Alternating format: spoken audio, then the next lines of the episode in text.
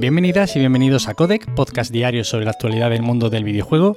Yo soy Nacho Cerrato y la idea aquí es comentar brevemente lo que se cuece a diario en la industria del videojuego en capítulos muy cortitos. Así que si quieres estar al tanto y tienes poco tiempo, te invito a que te quedes por aquí.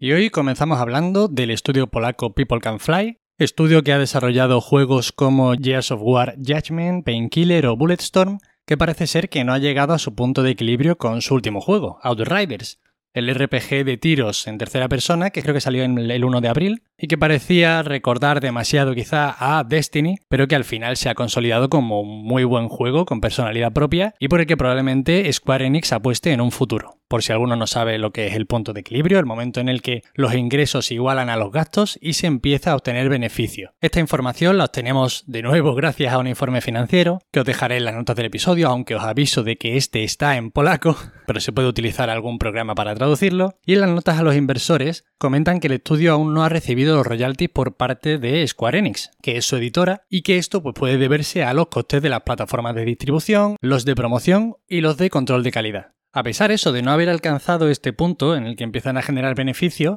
se estima que Outriders ha vendido entre 2 y 3 millones de copias y que el juego pues está funcionando muy bien. Como os decía, Square Enix tiene pensados planes futuros para esta propiedad intelectual. Además, durante el primer mes de vida del juego se alcanzaron los 3,5 millones de jugadores únicos y durante su primera semana alcanzó el top 6 de ventas físicas en Reino Unido, a pesar de haber salido también en el Game Pass de lanzamiento. En cualquier caso, eso no creo que esta situación se alargue, el juego está funcionando y os animo a que le echéis un vistazo a este juego si no lo conocéis, porque puede ser que os llame bastante la atención.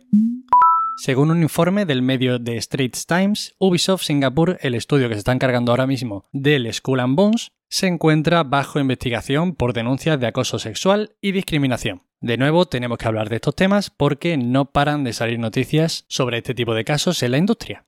Esta situación fue inicialmente sacada a la luz por Kotaku, donde se publicó un artículo con declaraciones de más de 20 personas relacionadas con el estudio. Por recopilar un poco de contexto de información, el director de Ubisoft Singapur, Darren Long, ha declarado, y cito textualmente, que es muy importante que podamos hablar de estas cosas y reconozcamos lo que está sucediendo en la industria ahora mismo.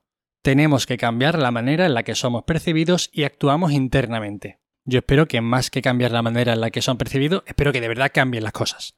Ubisoft Singapur ya tuvo problemas de este tipo el año pasado y su director general, Hughes Ricoh, fue apartado del estudio según declaraciones oficiales tras una auditoría de liderazgo y esto estoy haciendo el gesto de entre comillas. Pero a pesar de ser apartado del estudio, siguió trabajando en la compañía. Evidentemente, esta decisión fue relacionada por fuentes cercanas al estudio con las acusaciones de acoso sexual que fueron noticia en Ubisoft hace un año. Recordemos además que hace menos de un mes, cuando sucedió todo lo de Activision Blizzard, los empleados de Ubisoft cargaron contra la compañía en solidaridad por los casos de acoso y discriminación e incidieron en que en Ubisoft no se habían producido cambios desde el escándalo de hace ya un año. Todo esto a pesar de que Yves Guillemot, el CEO de Ubisoft, lanzase un comunicado en mayo hablando de los grandes progresos que se habían hecho en estas cuestiones dentro de la compañía.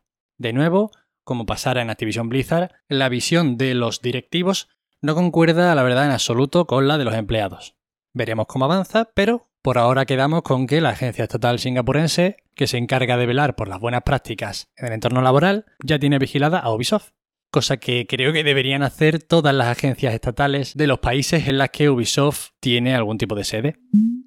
Electronic Arts pide disculpas por no haber pensado en los jugadores al retirar juegos clásicos de GOG la plataforma de CD Projekt para PC en la que se distribuyen juegos digitales sin DRM y en las que hay muchos clásicos, sin ofrecer ningún tipo de explicación. A ver, no seré yo quien dude de la estima en la que tiene Electronic Arts a los jugadores y de lo mucho que piensa en ellos, pero me parece a mí que no es una empresa, desde luego, que durante los últimos años se haya ganado el cariño de los jugadores por sus buenas prácticas. Y es que, bueno, a finales de julio, Electronic Arts solicitó a GOG que retiraran Ultimate Underworld 1 más 2, Syndicate Plus y Syndicate Wars.